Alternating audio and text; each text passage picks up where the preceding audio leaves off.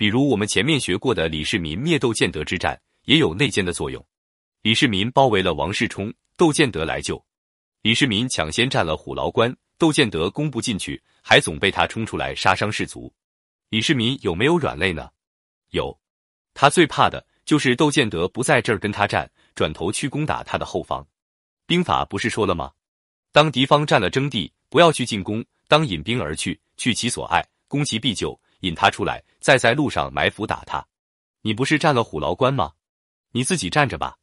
这么简单的道理，窦建德帐下当然不会没人知道。谋士林敬进言说，应当全军渡过黄河北上，攻占怀州河阳，安排主将镇守，再率领大队人马击鼓举旗，跨越太行山，开进上党县，虚张声势，隐藏目的，不必麻烦作战，加速赶到湖口，逐渐惊扰蒲津，夺取河东土地。这是上策。实行这个方针，定有三条好处：一是到无人防守的地方。军队万无一失。二是扩大地盘，招募兵卒；三是唐军对王世充的包围，自己就会解除。林敬所言，既是征地的标准战法，也是围魏救赵之计，可以说也没多大奇妙，都是教科书式的战略。窦建德觉得有理，准备听从。如果这样做，李世民就麻烦了。这时候，谁帮了李世民的忙呢？是王世充自己。王世充被李世民围得急了，怕窦建德撤兵而去，洛阳城就陷落了。王世充的使者长孙安世私下送金银珠宝，利诱各个将领，让他们劝窦建德别走。各个将领全都劝谏说：“林敬不过是个书生，怎能跟他谈打仗呢？”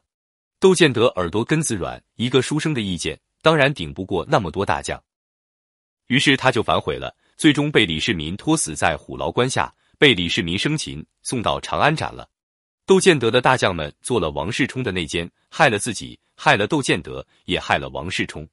这就是领导者的痛苦。人人都会向你进言，但有的人是忠心为国，有的人进言背后则是为了自己的权位和利益。你怎么分辨呢？连进言的人他自己都分辨不清。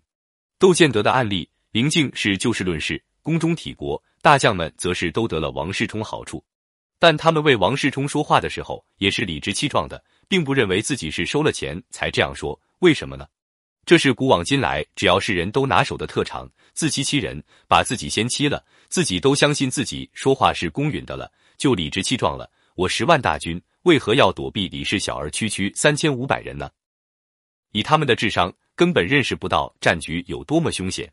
内奸的案例太多了，专门写一本书都写不完。内奸们并不是都怀有叛国的目的，他也不知道自己进的谗言对国家有那么大的危害。他只不过是极度耐有能力的人，不希望他建立功勋，或者想表达一点与众不同的见解，找到一种存在感，这就被敌人拉下水了。